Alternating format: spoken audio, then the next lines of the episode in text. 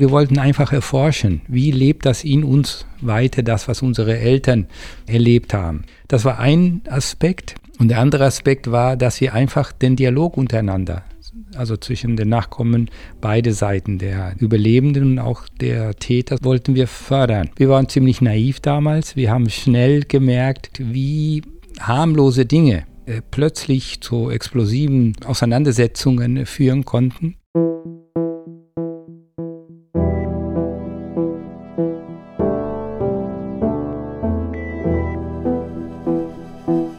Gestern ist jetzt.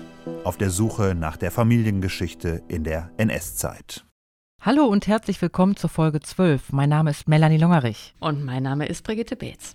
Heute wollen wir euch einen Verein vorstellen, der eine große Unterstützung dabei sein kann, sich zu sortieren, wenn die Familiengeschichte euch mal wieder durchrüttelt. Und das ganz egal, ob ihr jetzt Enkel, Enkelinnen von Verfolgten oder Überlebenden des NS-Regimes seid oder doch von Tätern und Mitläufern.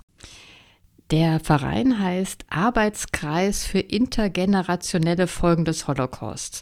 Abgekürzt wird der PAC. Ähm, frage mich jetzt nicht, äh, wie diese Buchstaben mit dem Namen des Arbeitskreises übereinstimmen. Vorher hatte der Verein eben einen anderen, noch schwierigeren Namen und der hat dieses Kürzel PAC gehabt. P-A-K-H wird das geschrieben. Und da finden sich nun auch die Mitglieder dieses Vereins wieder, aber das jetzt nur am Rande. Eigentlich geht es dort um eine Gruppenerfahrung. Da treffen sich regelmäßig Nachkommen von Täterinnen, von Tätern und Mitläuferinnen und Mitläufern, aber auch, und das ist das Interessante, auch die Nachkommen verschiedener verfolgten Gruppen. Und wichtig ist ihnen vor allem der Austausch. Den Vorsitzenden des PAK, den Kölner Psychotherapeuten Peter Poganev nennt, den habt ihr schon am Ende unserer letzten Folge gehört, als es um die Geschichte von Jürgen ging, dessen Familiengeschichte beides beinhaltet, NS-Täter, aber eben auch einen jüdischen Vater. Und diese Folge hat auch unsere Hörerin Verena verfolgt und hat uns geschrieben, weil sie wie Jürgen eine ähnliche Familiengeschichte hat, in der ein Großelternteil bei der SS war, aber eben auch einer jüdisch war und überlebte. Und sie meinte, dass in der dritten Generation ja immer mehr Menschen diese Geschichte haben, also dass es sowohl Täter als auch Verfolgte in einer Familie gibt und dass man daraus eben auch in sich einen Zwiespalt tragen kann, weil man sich gefühlstechnisch zwischen den Extremen bewegt, aber es kein Buch und keine Seminarangebote zu diesem Thema gibt. Und deshalb. Also du meinst, es gibt keine Seminarangebote für quasi Menschen, die beides in sich tragen, oder? Das gibt ganz wenig. Also wenn man jetzt auch so ähm, Literatur verfolgt und so, das richtet sich ja entweder an Verfolgte oder auch äh, Täterinnen. Und sie fühlt sich dazwischen und sie will sich jetzt nicht einer Seite zugehörig fühlen, weil sie meinte, wenn sie das jetzt mit der jüdischen Seite täte, würde das ja auch eine Entlastung bedeuten, wenn man sich eher damit identifiziert. Das fand ich ganz interessant. Und sie will gerne beides annehmen und beidem nachgehen, recherchiert jetzt auch, ist noch ganz an den Anfängen. Und sie würde sich wünschen, dass wir das nochmal thematisieren. Und da dachte ich, da ist ja der Pakt dann genau die richtige Anlaufstelle. Also, Verena, ja, denn genau das macht ja der Pack. Also ursprünglich ging es eben um den Dialog zwischen den Nachfahren von Tätern und den von Verfolgten. Aber es gibt eben auch jetzt Angebote für Menschen, die eben beide Seiten, sage ich jetzt mal in meinen Worten, in sich tragen. Das Thema ist ähm, den Pack-Leuten, sage ich jetzt mal, auch vertraut, weil viele Mitglieder dieser Gruppe auch Psychotherapeuten sind, die sich auf diese Themen spezialisiert haben. Es gibt verschiedene Arbeitskreise oder Gruppen, in denen man sich austauschen kann. Es gibt einen Lesekreis, da werden wichtige Bücher zum Thema diskutiert und es gibt eine Dialoggruppe, wo man miteinander über die eigenen Familiengeschichten spricht. Ähm, Melanie, weißt du denn genaueres, warum sich der PAK gegründet hat? Den, den gibt es ja schon seit 1995. Ja, das waren ursprünglich eben alles vor allen Dingen Psychologen und Psychologinnen und alle hatten die Erfahrung gemacht, also 1995 noch, ähm, dass in ihrer Ausbildung nie Thema war, diese transgenerationale Weitergabe. Und das wollten die eben ändern. Die wollten darüber sprechen, um zu gucken, was da rauskommt, wenn man da mitarbeitet, mit beiden Seiten.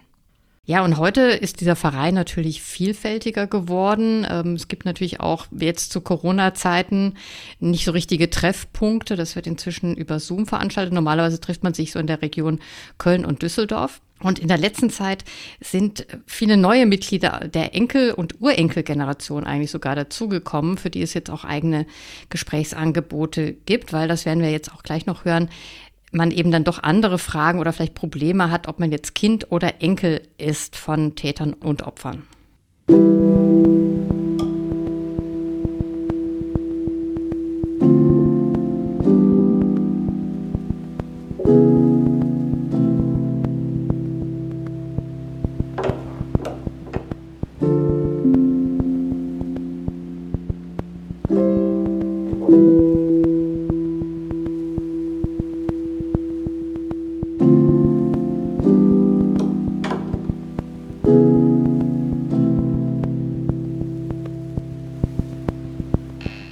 Noch das Glück, uns in der Praxis von Peter noch äh, treffen zu können. Von Angesicht zu Angesicht.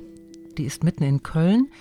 Und ähm, was uns interessiert hat, war, was Peter ja schon eigentlich beim letzten Mal angetönt hat, dass eben diese Gefühlserbschaften noch in der dritten oder sogar vierten Generation wirken. Also dass der Dialog zwischen Nachfahren von Tätern und Opfern immer noch total schwierig ist und eben nicht mal eben an so einem Wochenendworkshop zu Friede, Freude, Eierkuchen umgewandelt werden kann. Und diese Workshops, die findet man schon noch relativ häufig, wenn man danach sucht im Netz. Also Vorsicht, ist schwierig, ja. dauert lange und ihr werdet das auch genau gleich miterleben, ähm, denn das erzählen die sehr intensiv. Natürlich war das auch für uns wichtig zu erfahren, wie sich die zweite Generation mit dem Thema beschäftigt. Unsere Eltern sind da ja relativ weitgehend ausgefallen.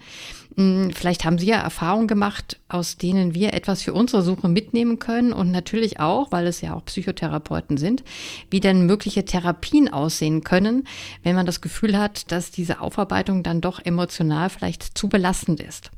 Ja, dann lass uns mal erstmal einen Kaffee trinken.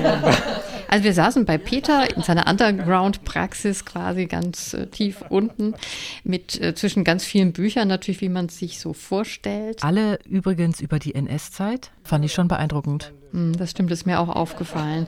Peter hat seine Großeltern im Holocaust verloren. Erdas Vater war SS-Obersturmbandführer. Beide sind Mitte 60. Erda ist eher ein ernster Typ, würde ich sagen, eher ein bisschen abwartend, kurze glatte Haare. Peter ist so der entspannte Typ, äh, drei Tage Bart, längere gewellte Haare. Ähm, da gab es dann erstmal ein bisschen Kaffee und Schokokuchen, mhm. ein bisschen Smalltalk, wie das eben so ist. Ähm, trotzdem ähm, war ja so ein bisschen die Frage, wie beginnt man denn dann so ein Gespräch? Also erzähl doch mal von deinen innersten Gefühlen, äh, deinen durchlebten Ängsten. Das war natürlich schon erstmal auch ungewohnt, zumindest für uns, oder? Ja, auf jeden Fall. Du musst nur immer hier reinsprechen. Du musst genau, du musst da reinsprechen. Aber als erstes mussten wir mal die Mikrofonfrage klären.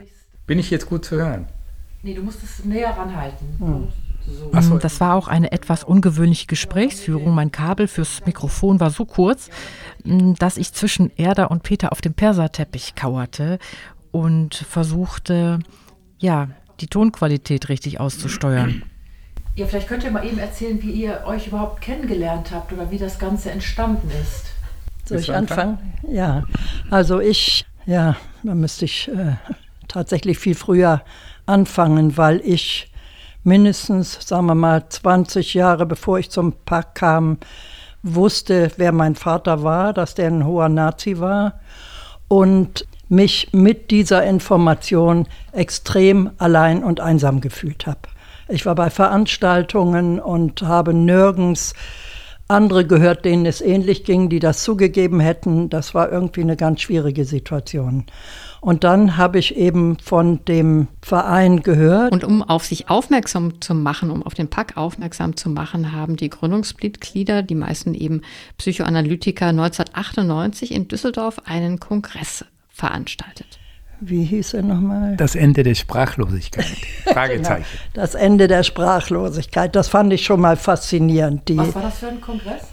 Über den Holocaust, den Nationalsozialismus und die Verarbeitung dessen. Erda erzählt, dass sie es so befreiend fand, wie die Menschen, die damals diesen Kongress organisiert haben, sie war selber ja noch nicht dabei, damals so ganz offen über ihre Familiengeschichte gesprochen haben. Das fand ich unglaublich und das war so, ja, so mein Einstieg eigentlich, dass da eine Gruppe ist, die mir auch helfen kann, damit besser umzugehen, damit nicht alleine zu sein. Und ja, dann bin ich eigentlich nach dem Kongress dann dazugekommen. Und das ist ja, was den Arbeitskreis bis heute ausmacht, dass sich ja Nachkommen von Verfolgten, von Überlebenden, von Tätern und Mitläufern austauschen, sich eben ihre Geschichten erzählen, ähm, sich zuhören. Auch wenn das für keinen so richtig einfach ist. Aber damit wir diese Fallhöhe verstehen, haben uns die beiden, also Erda und Peter, erstmal ihre eigenen Geschichten erzählt. Mein Vater war SS-Obersturmbannführer. Als er da eben damals beim Pack eingetreten ist, war es eben noch gar nicht so üblich, dass die Kinder von Tätern und Täterinnen ihre Familiengeschichten erzählten. Mm, das finde ich schon krass. Also gefühlt ist für mich 95, das war vorgestern. Wenn ich die Unterlagen ernst nehme, dann stand er für alles zur Verfügung, was schlimm, horrormäßig, heimlich war. Er war in der Einsatzgruppe A und zwar ein Jahr lang ungefähr. Zur Erklärung. Obersturmbannführer war im Nationalsozialismus ein eigener Offiziersrang der SS vergleichbar mit einem heutigen Oberstleutnant. Also der hatte schon was zu sagen. Und die Einsatzgruppen waren mobile Terror- und Tötungseinheiten der Sicherheitspolizei und des Sicherheitsdienstes der SS. Die wurden ab dem Überfall auf Polen überall da eingesetzt, wo die Nazis wieder ein Land besetzt hatten. Die sollten nämlich sogenannte feindliche Elemente vernichten. Beim genauen Draufschauen waren das aber vor allem Juden, weil die angeblich kriminell und deutschfeindlich wären oder dann eben auch Russen. Also alles, was dem Militär da irgendwie im Weg war. Das Morden eskalierte dann ziemlich schnell, sodass schnell und unterschiedslos jüdische Männer, Frauen, Kinder und alte Menschen erschossen wurden. Das gleiche gilt übrigens für die Menschen, die von den Nazis als Zigeuner bezeichnet wurden. Und die Einsatzgruppe A, was war das genau? Die war etwa 900 Mann stark und war der Heeresgruppe Nord zugeteilt, also die beim Überfall auf die Sowjetunion für die baltischen Staaten und Weißrussland zuständig waren. Und diese Einsatzgruppe A war dann nochmal in verschiedene Einsatz- und Sonderkommandos unterteilt und sollten so töten, das hat deren Chef äh, Reinhard Heydrich, also der Chef der Sicherheitspolizei und des Sicherheitsdienstes, mal beschrieben. Ähm, die sollten so töten, dass diese Erschießungen in der Öffentlichkeit nicht bemerkt werden, sondern alle denken, die jüdischen Einwohner seien halt umgesiedelt worden, was ja die offizielle Sprachregelung war. Was er, das Vater, da genau gemacht hat, weiß sie nicht. Das waren alles Geheimaufträge und die haben sehr bewusst das nicht genau schriftlich fixiert. Nicht so, dass ich nur Vermutungen habe, aber das geht es eben um 300.000, 500.000 Tote und die Vorstellung, äh, die ist äh, schwer auszuhalten. Ja. Und dazu kommt, dass ich als Kind, meine Eltern haben sich nach 45 direkt getrennt. Ich weiß nicht genau warum, ob das für meine Mutter nun klar war, dass äh, er da ein großer Täter war oder ob es auch zwischen den beiden, glaube ich, war das auch sehr schwierig. Auf jeden Fall waren die dann getrennt. Sie hat sich ein paar Jahre später scheiden lassen. Aber äh, in diesen Jahren ist unser Vater noch zu uns nach Hause gekommen. Ich habe zwei ältere Brüder und wir Kinder haben an ihm gehangen. Der hat mit uns Spiele gemacht, die wir nicht kannten, nicht? So, so Laufspiele oder im wilden Naturpark. Damals gab es auch noch keine Urlaube und nichts. Wir haben richtig gebibbert auf dem Moment, wo er am Wochenende kam und dann ist er wieder weg. Und er hat sich in den Jahren, glaube ich, versteckt gehalten und hat aber einen Schutz gehabt, weil er sich den Engländern nach 45 zur Verfügung gestellt hat. Und da er im Osten war, und damals der Kalte Krieg die russischen und östlichen Informationen gar nicht rüberkommen konnten, waren solche Leute sehr begehrt. Da gab es wohl eine ganze Reihe von, die sich den Engländern zur Verfügung oder den Amerikanern zur Verfügung gestellt haben und denen die Informationen gegeben, die sie selber hatten. Das heißt, auch die Entnazifizierung hat bei ihm nicht gegriffen. Die hat er überstanden und er hat in den 50er Jahren ein neues Leben mit einer anderen Frau aufgebaut und hat bis 1974 relativ problemlos gelebt. Ich weiß nicht, inwieweit er gesucht worden ist, aber es gab dann 1973 eine Anklage gegen ihn und zwei andere noch, die nicht mehr stattfinden konnte, weil er 1974 im Urlaub in Spanien gestorben ist. Also er ist nicht zur Rechenschaft gezogen worden? Er ist nicht zur Rechenschaft gezogen worden. Er, es wäre dann passiert und meine Fantasie ist, dass er sich umgebracht hat. Weil ich dachte, das alles nochmal von vorne, jetzt vor Gericht, lebendig machen zu müssen. In den 70er Jahren, das war ja schon ein großer Abstand. Aber wer weiß, das weiß keiner.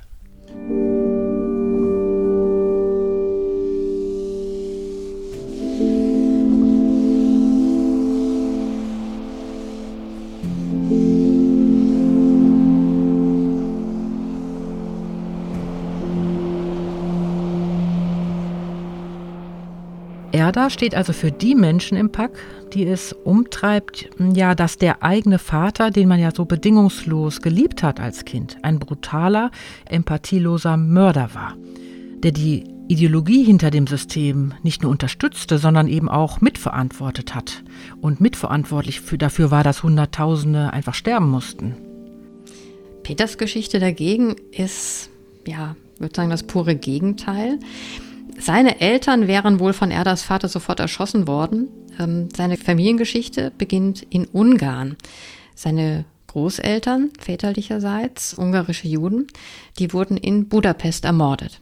Es war immer Thema in der Familie und es lag immer so eine dunkle, so eine etwas dumpfe Atmosphäre, wo meine Großeltern so als so eine Art Geister oder Gespenster immer, also die ermordeten Großeltern. Sein Vater selbst war aus einem Arbeitslager geflohen hat eben auch erst spät davon erfahren, dass seine Eltern ermordet worden waren.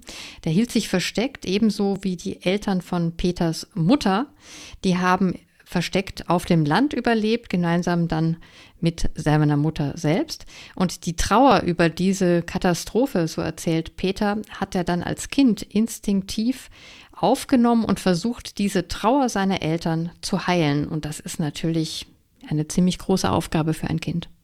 Ich denke, und das sind alles äh, Erklärungen oder Dinge, die ich später, viel später verstanden habe, dass ich als Kind natürlich die Traurigkeit meines Vaters, die Ängstlichkeit meiner Mutter, all diese unterschwellig, zum großen Teil unterschwellig, aber zum Teil auch offene Gefühle natürlich gespürt und gesehen habe. Und ich mehr oder weniger instinktiv angefangen habe, zum Beispiel meinem Vater immer wieder ja, irgendwas Gutes zu tun. Er hatte immer ein relativ, ja, trauriges Gesicht. Und immer wieder wurde mir erzählt, er ist deswegen so traurig, weil er seine Eltern verloren hat.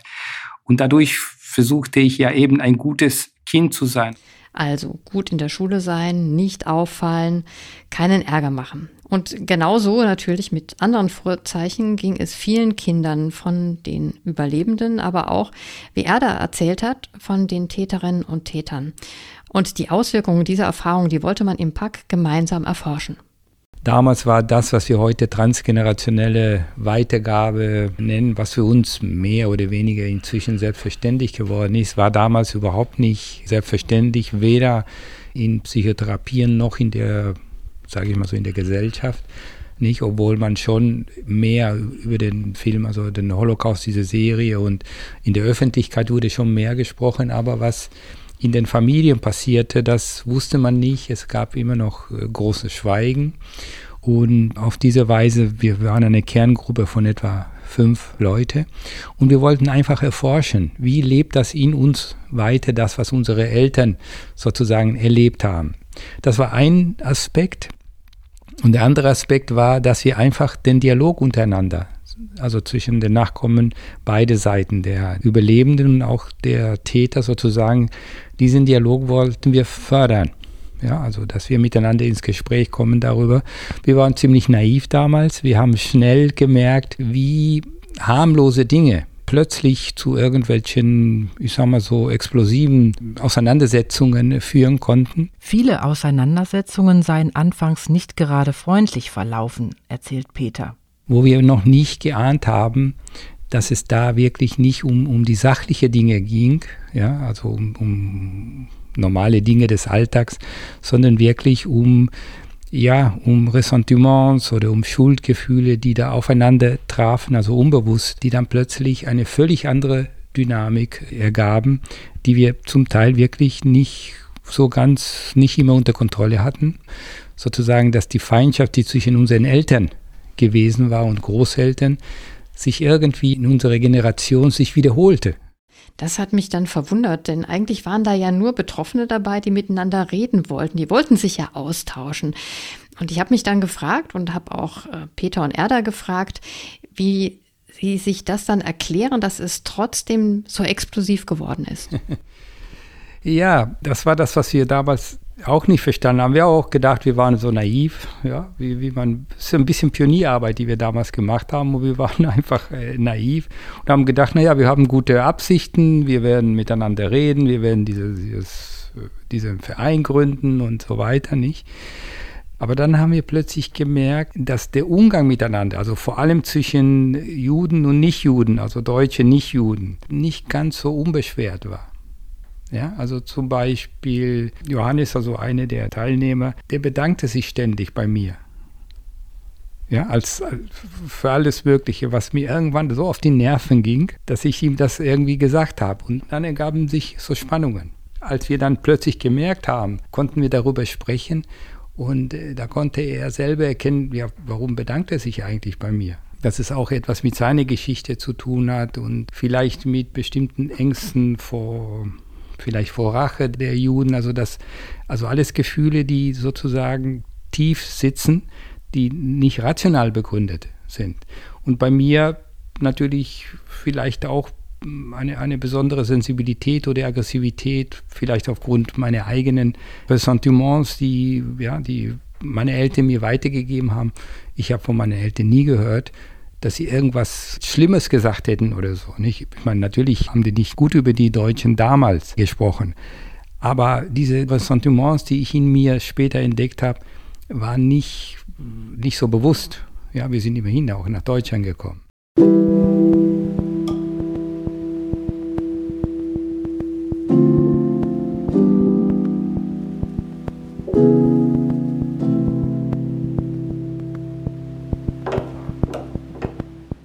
Peter hat ja jetzt nur die Eckdaten seiner Geschichte erzählt, obwohl das total schade ist, weil die eben extrem bewegend ist und sehr, sehr spannend. Also die Eltern von ihm, von Peter, der ist 1954 geboren, also da war der Holocaust gerade mal neun Jahre vorbei. Und seine Eltern, beides Ungarn, sind trotz der Ermordung der Großeltern erstmal im Land geblieben. Also sie hätten ja auch gar nicht gewusst, wo sie sonst hingehen sollten. Aber 56 mit dem Ungarnaufstand sah das dann eben ganz anders aus und dann ist die Familie nach Chile geflüchtet. Mhm, außer Angst vor dem Kommunismus. Und auch davor, was dann mit dem Kommunismus noch alles so kommen sollte. Und ein Teil der Familie lebte schon in Chile, und da blieben sie eben bis 1970. Dann wurde da aber Salvador Allende zum Präsidenten gewählt, der ja mit seinem ja, demokratischen Weg zum Sozialismus bei vielen äh, mhm. Hoffnungen weckte auf eine gerechtere Gesellschaft.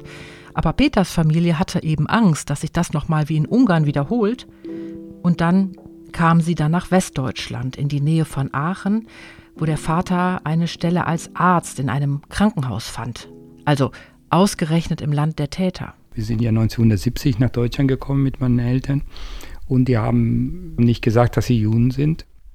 Und ich musste mich dem fügen, was mir so nicht gefallen hat, aber ich habe das respektiert, akzeptiert erstmal. Und ich habe mich immer irgendwie versteckt, ja, mit meinem Jüdischsein. Meine eigene jüdische Identität war immer ein Problem. Und das war ein Aspekt, weswegen ich hier mitarbeiten wollte. Ich bin natürlich damit groß geworden, dass meine Eltern mir ihre Geschichten erzählt haben. Zwar nicht alles, aber die haben mir ihre Geschichten erzählt. Und das andere war, dass ich, ich habe ja die psychoanalytische Ausbildung angefangen und das Thema war kein Thema. dieses Transgenerationelle, auch in meiner Lehranalyse war es nicht, nicht wirklich ein Thema, sondern es ging immer nur um die Kindheit. Aber wenn, wenn ich manchmal über die Holocaust-Geschichte meiner Eltern sprechen wollte, dann spürte ich es lieber nicht. Ja, und da gab es keinen Raum dazu. Und auch wenn ich zum Beispiel in Familien gekommen bin. Gerade am Anfang habe ich, ja, einfach naiv, wie ich damals war, darüber gesprochen, über Holocaust, über die Geschichte, über den Krieg. Und da merkte ich Schweigen. Bei Erda war das ähnlich. In den 90er Jahren war es eben noch nicht so üblich, dass jemand ganz geradeaus erzählt hat, dass der Vater Täter war. Das war auch am Anfang im Pack wohl so, dass da sehr viele waren, deren Eltern Mitläufer oder Schlimmeres waren, aber nicht ganz gerne offen erzählt haben. Also ehrlich gesagt war ich damals die Einzige, die so eine massive Elternvater hatte. Und das war eine sehr besondere Situation.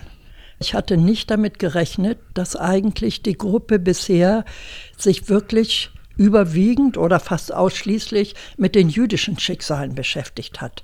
Ich kann es heute etwas nachvollziehen, aber ich war so irritiert. Da saßen Deutsche, die eben auch Familienmitläufer waren oder auch ein, vielleicht noch ein stärkeres Schicksal hatten oder so, was gar nicht bis dahin gar nicht besprochen worden war. Nicht? Und ich merkte dann, wie mir auch komische Blicke dann zugewandt wurden oder dass man vielleicht auch hoffte, ich würde nicht zu viel reden oder so. Ich hatte schon ein seltsames Gefühl am Anfang. Nicht? Und interessanterweise, wir haben natürlich uns immer mehr geöffnet, besonders zwischen Peter und mir ist ja sehr viel passiert. Aber was ich auch heute sagen muss, ist, dass seltsamerweise die Überlebenden, besonders zwei, der David und der Freddy mir sehr geholfen haben. Ausgerechnet die beiden. Ne? Es ist ganz beeindruckend. Die wollten wissen. Und der David hatte ein Schicksal, der war ein Kind Überlebender und hatte eine kleine Schwester, die umgekommen ist im Lager. Und als unsere beiden Lebensgeschichten, wir haben das öfter dann vor den ganzen Mitgliedern erzählt. Dann hat er mich in den Arm genommen und mich als seine kleine Schwester tituliert. Ich war ja elf Monate alt, als diese ganze, wir sind aus Dresden geflohen und das war natürlich nochmal ein, äh, auch ein massiver Beginn meines Lebens sozusagen, der dann auch immer so ein bisschen mitspielte. Nicht? Und das muss ich bis heute sagen, dass die beide sehr viel dazu beigetragen haben, mich anzunehmen. So kann man einfach sagen. Mich in der Gruppe anzunehmen. Darum geht es natürlich auch, äh, sich anzunehmen. Ganz wichtig im Pack. Heute, so sagt Erda, erzählen alle ihre Geschichten als gleichberechtigte Partner, kann man vielleicht sagen. Wir sind alle im Laufe der Zeit mutiger geworden und es gibt so einen Begriff in, in der Psychoanalyse oder in der Psychologie, den man vielleicht benennen muss, was wir uns zugemutet haben. Das nennt sich Enactment. Das ist ein Umgang miteinander, wo man wirklich sich etwas traut, den anderen auch verletzt möglicherweise, aber dann sich in die Lage versetzt, das wirklich auszutragen miteinander. Und ich glaube, das war eins unserer größten äh, Möglichkeiten und größten Chancen, dass wir also in unserer Kerngruppe uns das getraut haben. Nicht? Und da gab es viele Verletzungen, momentane Verletzungen, aber es hat immer zu etwas geführt im Miteinander. Ja, wobei leider nicht immer, weil wir hatten schon Auseinandersetzungen, wo Mitglieder letztlich aus dem Verein ausgetreten sind. Also wo eine Dynamik entstanden ist, die wir nicht mehr kontrollieren konnten, außer dass es zu Brüchen gekommen ist. Also wir hatten am Anfang doch einige Mitglieder, in der Mehrzahl jüdische Mitglieder, die dann ausgetreten sind. Und äh, ich glaube, dass es zu, zu einem echten Dialog untereinander gekommen ist. Und damit meine ich ein Dialog, wo man versucht hat, empathisch das Schicksal des anderen wahrzunehmen, ohne gleich wie soll ich sagen, mit Wut oder mit Abwehr zu reagieren, was mir häufig ging und auch in, in, in unserer Auseinandersetzung mit Erda war es am Anfang nicht, nicht immer einfach, ja, weil ich häufig sobald er da über ihren Vater oder irgendwas Positives über ihren Vater, zum Beispiel die Geschichte, die sie vorhin erzählt hat, mit ihrem Vater und wie sie ihn als Kind ja geliebt hat äh, und vielleicht auch bewundert hat. Und ich habe daneben gesessen. Ich habe wirklich in mir nur Wut gespürt und Rot gesehen. Und dann, äh, ich weiß gar nicht, was ich gesagt habe, auf jeden Fall ist die Wut aus mir geplatzt äh, wie er da sich, äh, was habe ich denn gesagt? Es kann nicht sein, dass man so einen Vater lieben kann, auch als Kind nicht. Ja, das habe ich gesagt. So kann ich mich nicht erinnern. Aber sowas habe ich, sowas habe ich tatsächlich gesagt und so nicht nur gesagt, ich habe das so, auch so gefühlt. Und zwar ist es mir auch später nochmal klar geworden, ich hatte das Gefühl, wenn ich das nicht sage, ich verrate meine Eltern. Mhm. Ja, ich, ich, kann doch nicht zulassen, dass die Nazis plötzlich als, als liebevolle Menschen dastehen. Also das war so das Unbewusste. Also solche Situationen hatten wir dann auch. Aber das, das ist das, was, was er da meint mit diesem Enactment. Dass Dinge sozusagen wie auf einer Bühne ausgetragen werden, die Gefühle. Und da haben wir uns das schon getraut, unsere Gefühle zu äußern und es darauf ankommen zu lassen, dass es, ja, dass es irgendwie zu Konflikten kommt und im Laufe der Zeit gelernt, das zu reflektieren und zu etwas Positivem zu, zu verändern.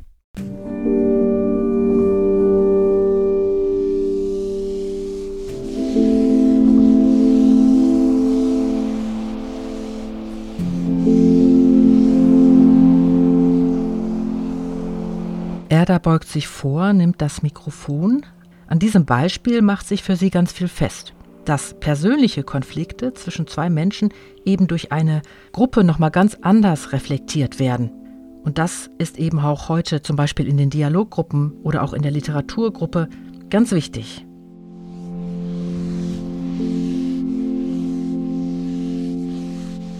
Im Moment finden ja wegen Corona die Treffen ohnehin nur online statt. Die Gruppengröße ist immer unterschiedlich. Beim letzten Mal, als wir dabei waren, waren es ungefähr 15 Personen, die zugeschaltet waren. Aber große Gruppen, die haben im Pack eben auch Tradition, wie Ada sagt. Es waren viele in der Gruppe, die sich sofort auf meine Seite stellten und Rahel, Peters Tochter, hat gesagt, also jedes Kind muss seinen Vater lieben dürfen. Das war für sie eine Selbstverständlichkeit. Und ich dachte nur, äh, zum Glück hat sie meinen Vater nie kennengelernt und äh, denkt an ihren eigenen Vater und hat dann, äh, ja, spricht das dann so aus. Aber es war äh, vom Verlauf her, deshalb wollte ich das nochmal so ein bisschen beschreiben. Dann war der war Mick Volkern eben sehr dahinterher, dem Raum zu geben Wamik Volkan, das muss man vielleicht ganz kurz mal erklären, ist ein amerikanischer Psychoanalytiker und Friedensforscher. Der hat sich darauf spezialisiert, nicht Einzelne zu therapieren, sondern ganze Gruppen mit Tausenden von Leuten, ob jetzt der Konflikt mit Israel und den Palästinensern oder auch ähm, die Unabhängigkeit Georgiens oder auf dem Baltikum, da wo Krisenherde waren oder sind, wird er geholt, um sich einzuschalten, um zu pazifizieren, würde ich mal sagen. Und in den, gerade in den Anfängen des PAK war er immer wieder auch dort zu Gast und hat versucht, den Weg aus den Konflikten herauszufinden. Und dann hat er gefragt, ob ich etwas von meinem Vater hätte in Erinnerung, ein Brückenobjekt. Also ein Gegenstand, der also mich jetzt an den Vater erinnert. Und ich habe, glaube ich, weiß gar nicht, ob ich überhaupt jemals mit jemandem darüber gesprochen habe. Mein Vater hatte mir, als er längst woanders lebte, mit dieser Frau zusammen, ich habe ihn nie wieder gesehen übrigens, meine Brüder haben ihn noch mal besucht, aber ich nicht. Und da hat er mir zu irgendeinem Geburtstag das Buch Der kleine Prinz geschenkt.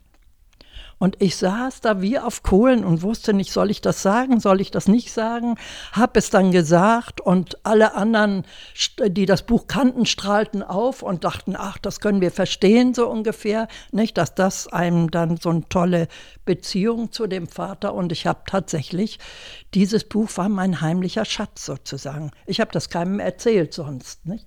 Oder außer meiner Familie vielleicht. Und das Interessante war, dass dadurch etwas aufgebrochen ist.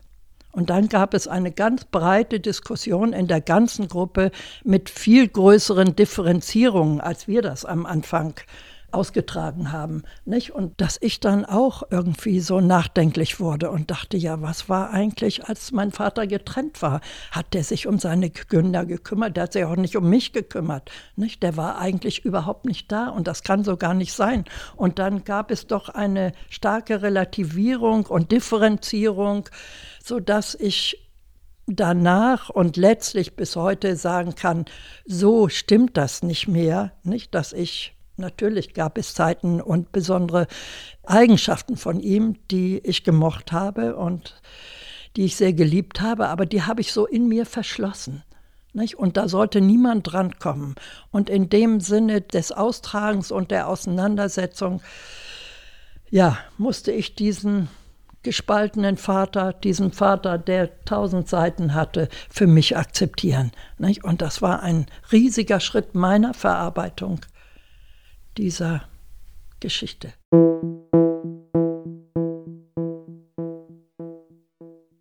Erda erzählt von ihrem Vater, ist also zweite Generation. Wenn wir jetzt mal von uns beiden ausgehen, egal jetzt, ob mein Großvater das NS-System ja unterstützte und deiner es ablehnte, in unseren Familien wurde sich ja gar nicht mit den Geschichten unserer Großeltern auseinandergesetzt. Also mich hat das deshalb interessiert, wie es denn als Kind wenn das für die Eltern eben ein großes Thema ist, die das e-, emotional extrem beschäftigt, wie bei Erda. Man hört ja heute noch in ihrer Stimme, hm, wie das Thema Gefühle auslöst, obwohl sie das alles gut recherchiert und therapiert hat. Erda denkt da ganz besonders an ihren einen Sohn. Ich glaube, er hat mehr mitgekriegt, als ich wollte. Indirekt. Und ich kann mich erinnern, dass wir mit Freunden, da waren die Kinder zehn, elf, in Berlin waren, in der Wannsee-Villa, das ist ja ein Museum. Und dann sind wir mit den Kindern da rein und haben uns das alles angeguckt. Und ich habe da mir auch nicht sehr viel dabei gedacht und dachte, na, die werden schon ihre eigene Art haben, damit umzugehen und ihre Distanz zu schaffen. Und das waren ganz viele Räume. Und dann hat sie ganz am Schluss erst gemerkt, dass ihr Sohn gar nicht mehr dabei ist. Ich habe dann schon einen Schreck gekriegt und habe dann sehr schnell so das Gefühl, habe ich oft gehabt, es könnte zu viel sein für ihn, ich könnte ihn überfordern. Dann sind wir zurückgegangen, die ganzen Räumlichkeiten bis zum allerersten Raum im ersten Stuhl, da saß er und hat sich nicht vom Fleck gerührt. Und das hat mich sehr betroffen gemacht dass ich dachte, was, was muss ich tun, wie muss ich ihn schützen und gleichzeitig aber doch auch informieren. Also schon ganz schön überfordernd für Kinder, wie das Peter vorhin ja auch gesagt hat. Natürlich bekommt man als Kind den Schmerz der Eltern mit.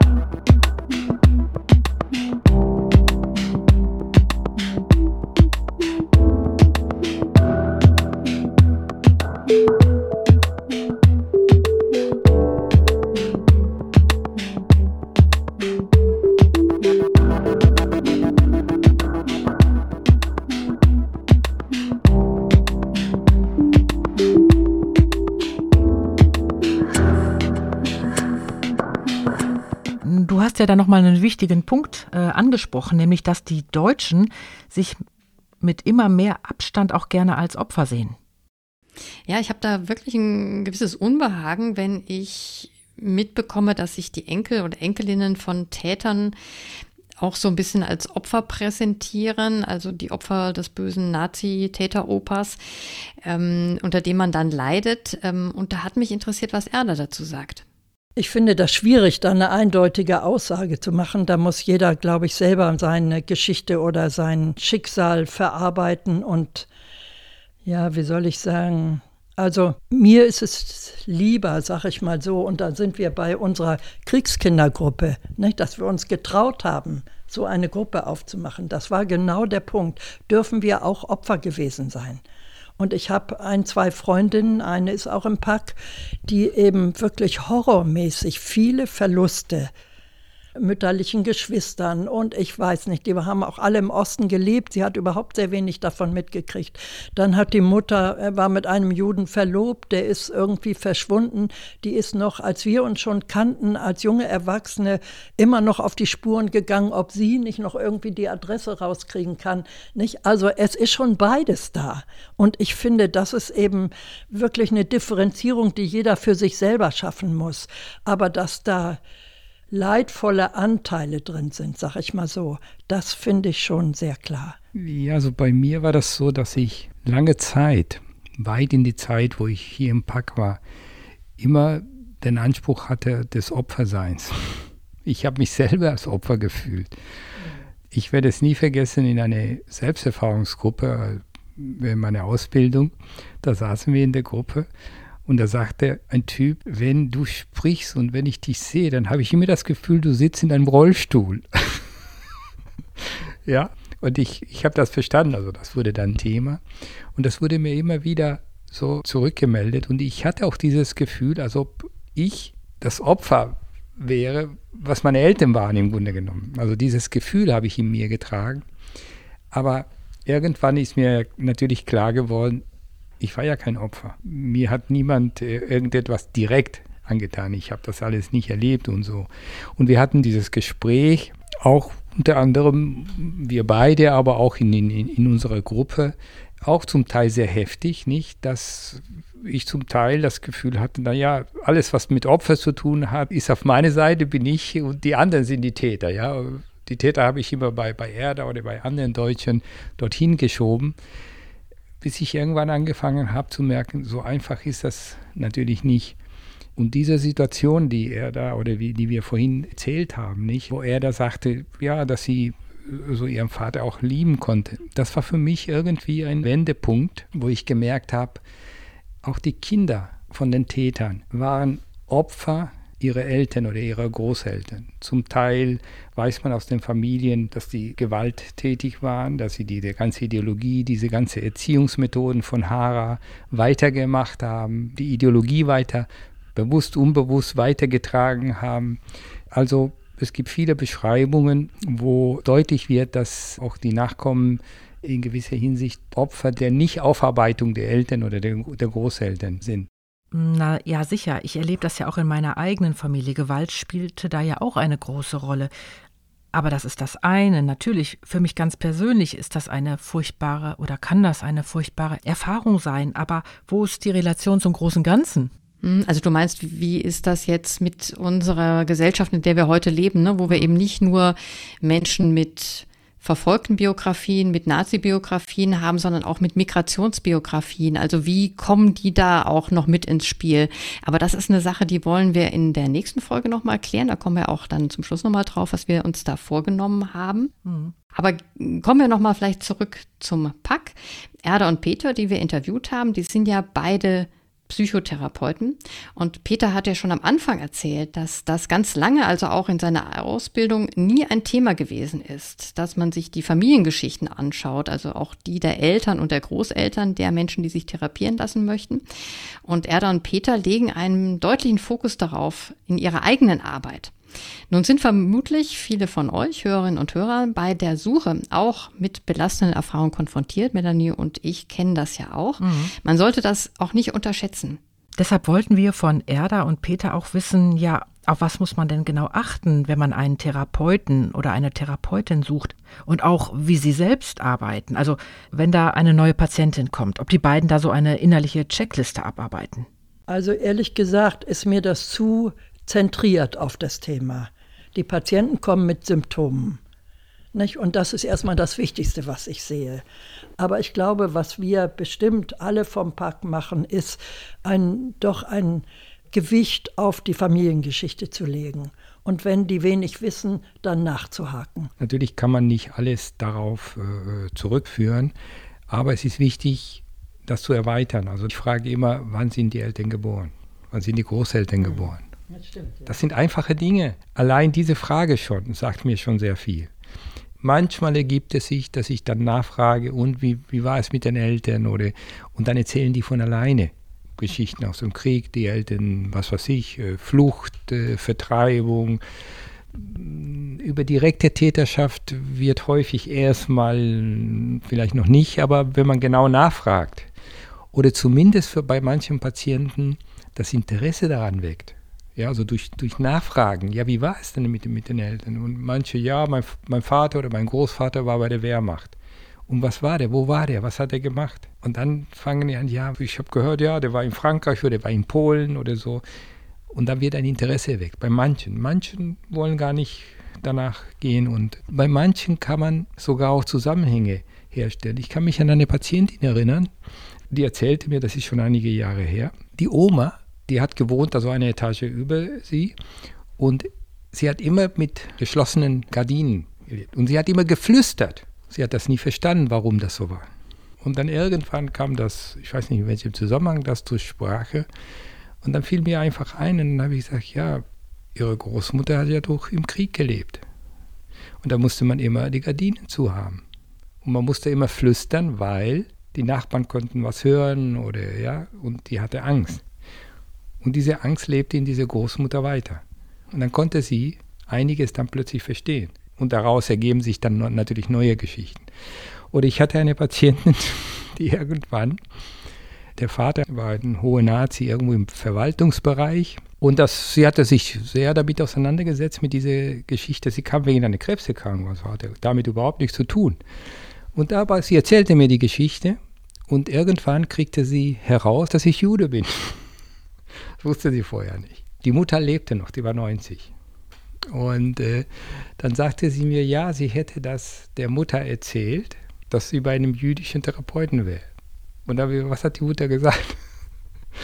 ja, die Mutter hat gesagt, ja, es hat damals auch mal ein paar gute jüdische Ärzte gegeben. Das war so die Antwort. Aber dann, ein paar Sitzungen später, kam sie mit einem Foto. Ein Foto von ihrem Vater neben Hitler bei den Reichsparteitagen. Und obwohl sie ihn verurteilte, ich spürte sofort einen gewissen Stolz. Mein berühmter Vater. Ich glaube, dass sie das speziell mit einem jüdischen Therapeuten machen konnte. Ja, glaube ich, war für sie irgendwas Wichtiges. Ich kann es nicht wirklich in Worte erklären, aber ich habe genau gespürt, dass es für sie eine, so eine Entlastung war, obwohl das nicht das eigentliche Thema der Therapie war. Das sind so Prozesse, die passieren, die sich dann ergeben in der Therapie. Aber dafür muss man als Therapeut, und das kann ich unserer Arbeit auch verdanken, muss man eine gewisse Offenheit dafür haben, einen gewissen Blick dafür haben. Was ist denn das genau, diese intergenerationelle Weitergabe? Wo begegnet euch die in eurer Arbeit? Zunächst mal sieht man das nicht auf den ersten Blick. Die kommen, weil sie eine Depression haben, weil sie Ängste haben, weil sie Zwangssymptome haben oder was auch immer. Und erst, wenn man nachfragt, wenn man die auf die Geschichte hinweist und wenn die anfangen zu erzählen, dann kann es deutlich werden, wie bei dem Beispiel mit dieser, nicht dieser Patientin mit den geschlossenen Gardinen, Schuldgefühle zum Beispiel. Es gibt Patienten, die, die tragen ständig Schuldgefühle in sich und wissen nicht warum. Die können natürlich unterschiedliche Ursachen haben. Die können in der Kindheit entstanden sein. Freud würde sagen, ödipal bedingt, ja, kindliche Konflikte. Natürlich gibt es auch. Aber es gibt auch diese Schuldgefühle, die weitergegeben werden an die Kinder und Schamgefühle, die aber Gefühle sind, die die Eltern nicht oder die Großeltern nicht aufgearbeitet haben. Und im Zusammenhang mit der Geschichte, wenn man dann die Geschichte kennt, ja, oder beziehungsweise die Patienten sich ein bisschen erkundigen, dann können die besser verstehen, dass das Schuldgefühle sind und der Umstände der Ursprung gar nicht in ihnen selbst. Man muss ja sagen, die Psychoanalyse und die psychoanalytische Gesellschaft hat äh, sich da auch sehr schwer getan und viele Jahre ihre Geschichte auch nicht aufgearbeitet, sodass eben lange Zeit das wirklich kein Thema war eigentlich. Nicht? Und insofern ist es, glaube ich, also nicht nur in unserer Supervision, sondern auch an den Instituten ist es sehr, sehr viel offener geworden und die Analytiker und Therapeuten selber haben sich damit auseinandersetzen müssen, was in ihren eigenen Familien los war, was viele nicht so genau wussten. Aber da liegt natürlich doch auch eine Gefahr drin. Also wenn man immer diesen Blick hat, man sieht ja nur das, was man schon weiß, dass man alles, was in der Familie schief läuft, damit begründet, was im Dritten Reich in der damaligen Zeit passiert ist. Wir kennen ja auch den Ödipus. Aber nicht das. Wir können auch andere Dinge. Noch weiter wechseln. Ja, das, das kann passieren und das passiert auch sicher. Also ich habe bei meiner einen Patientin, habe ich auch das Gefühl, dass ich manchmal mehr auf die Eltern gucke oder auf die Großeltern als sie. Und dann ist unsere Auseinandersetzung ein wichtiges Thema. Nicht? Also wo landet sie letztlich? Und manchmal kann sie das wirklich nicht annehmen und ich ziehe dann zurück und denke, vielleicht habe ich überreagiert und manchmal ist es umgekehrt. Und das macht aber den ganzen Weg also sehr fruchtbar, dass das möglich ist. Eine jüdische Patientin, die ist ja auch gekommen, weil sie wirklich einfach Angstzustände hatte, also Panikzustände. Und sie hatte eine zweijährige Tochter und die hatten diese Angstzustände haben angefangen so ungefähr mit der Tochter und sie hatte immer Angst, die Tochter als Mutter nicht richtig versorgen zu können. Sie selbst wurde von ihrer Mutter nicht ausreichend oder nicht gut, also emotional gesehen, versorgt. Klar, ja, da ist ein Zusammenhang, das sieht man und äh, das versteht sie. Aber dann habe ich nochmal gefragt, was sind so ihre Fantasien? Ja, sie könnte verhungern und solche Dinge. Und sie hat es nicht wirklich verstanden, weil zum Verhungern selbst bei Corona ist kein Grund. Und dann erzählte sie mir, dass die Generation ihrer Großeltern, ihre Großmutter war mit ihren Geschwistern auf der Flucht vor Verfolgung in Russland. Sie kam aus Russland. Und unterwegs, da waren die Geschwister und zum Teil hatten die auch Kinder, kleine Kinder. Und diese kleinen Kinder sind verhungert, sind gestorben unterwegs. Und das war ein Trauma in dieser Familie, über das nie gesprochen wurde. Die Eltern auch nicht. Ja, sie hatte das irgendwie später erfahren, die Großmutter, die dann inzwischen in Israel lebte, hat ein Video gemacht und hat manches von dieser Geschichte erzählt. Ja, und da wird nochmal deutlich, dass diese Angst der Patientin auch was Transgenerationelles war, was in ihr weitergegeben wurde. Ja, aber da kann man die beiden Ebenen, die eine Ebene war schon klar, dass die Mutter offenbar emotional, auch aufgrund der Geschichte emotional bedürftig geblieben war. Und da kann man verstehen, dass sie mit ihrer Tochter genauso gut diese Schwierigkeiten hat. Aber es hatte diese, diese Angst, die die Großmutter im Grunde genommen hat.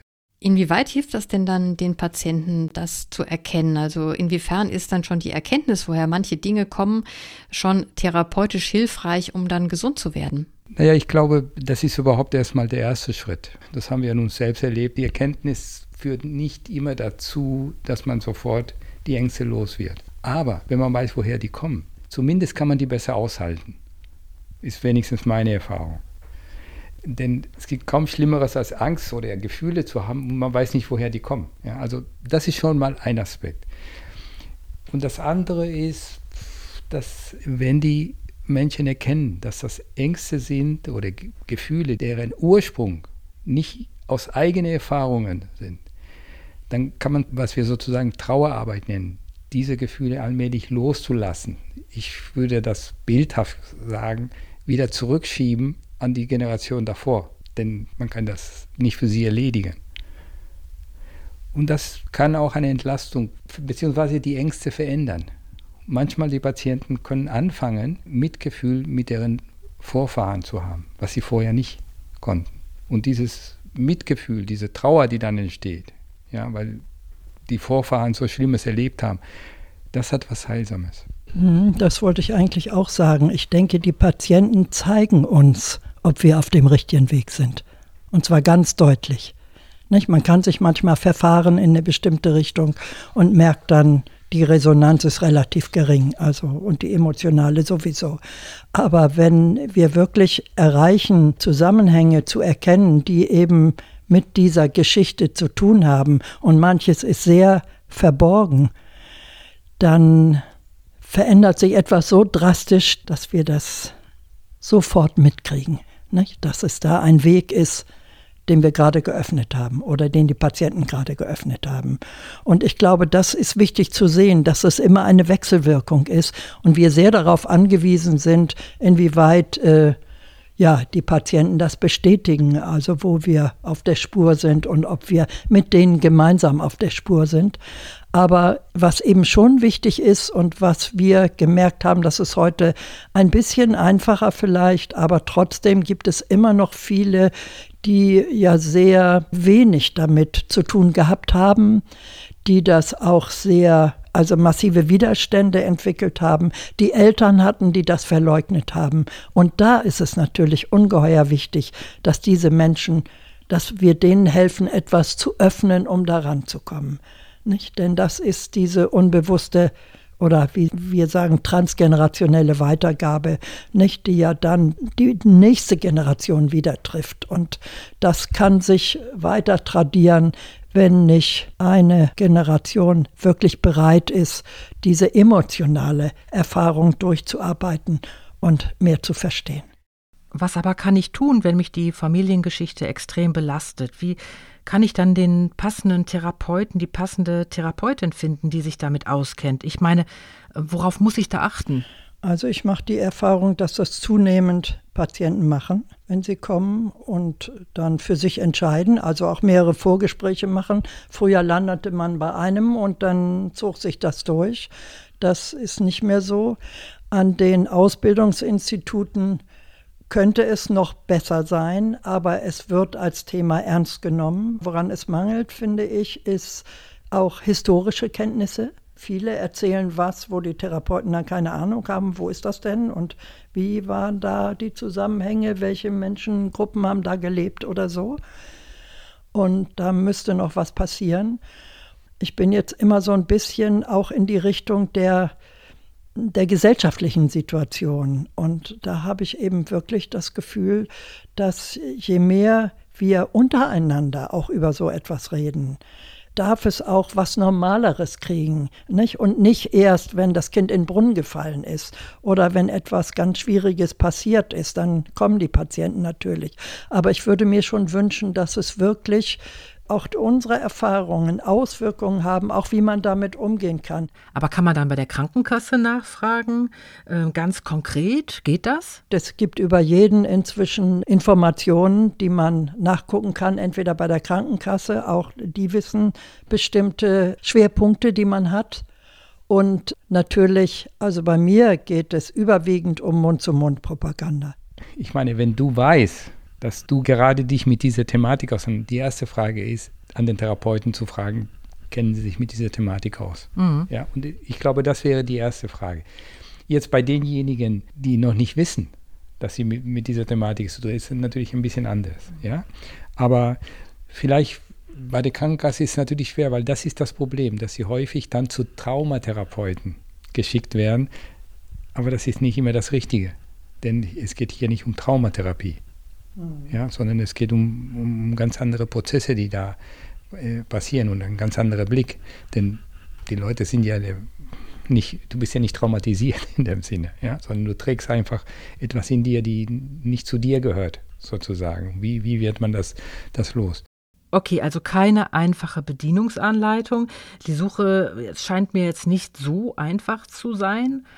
Und wenn man dann auch noch Akuthilfe braucht, hat man vielleicht auch nicht noch die Kapazitäten, sich erstmal stundenlang im Netz schlau zu machen. Also wenn man schon die Therapeuten vom Fach, also wenn die schon keine eindeutigen Antworten haben, hm, das hat mich echt überrascht. Also ich bin jetzt davon ausgegangen, dass das in der Psychotherapie ein gängiges Thema ist. Also ich glaube, das ist ein Irrtum. Ich bin überrascht, dass es jetzt so einen Podcast gibt. Das ist was ganz Besonderes für mich. Und dass der vielleicht auch eine Möglichkeit schafft, für Otto Normalverbraucher, sage ich mal, nicht, das Thema an sich ranzulassen. Also es ist nicht so, dass viele Menschen auf den Straßen rumlaufen und wissen, dass sie damit ein Problem haben, sondern die haben entweder psychosomatische oder psychische Schwierigkeiten wie andere auch, sei es eine Depression, sei es irgendwas psychosomatisches und kommen dann und dann wird manchmal sehr mühsam, nach und nach kommt man zu diesem Thema. Und viele andere Zwischenthemen sind noch vorher.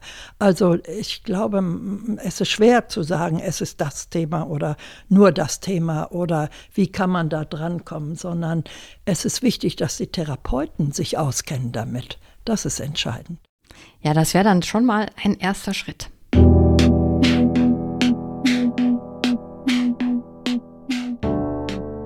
Nächstes Mal, Brigitte, was machen wir da nochmal?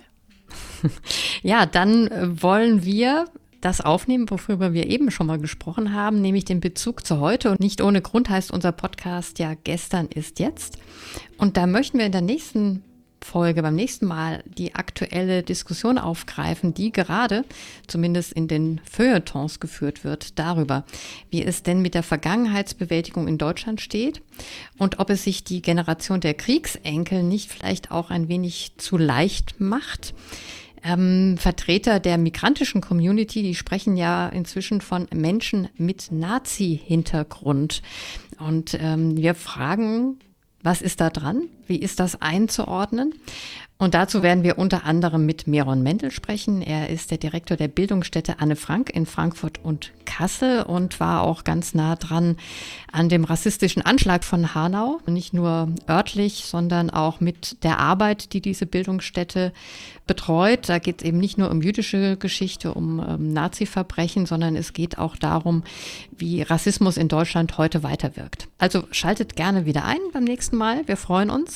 Ja, und wir freuen uns auch, wenn ihr uns weiterempfehlt oder auch bewertet das hilft nämlich nicht nur uns, sondern vor allem hilft es auch, dass andere uns finden, die auch auf der Suche sind. Und vielleicht dann eben auch ein paar Antworten finden. Tschüss, bis dann, sagt Brigitte Beetz. Und tschüss, sagt Melanie Longerich.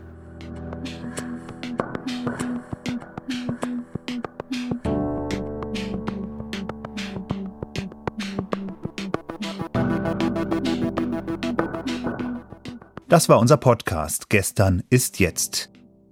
Gestern ist jetzt wird gefördert von der Bundeszentrale für politische Bildung und der Rosa-Luxemburg-Stiftung NRW.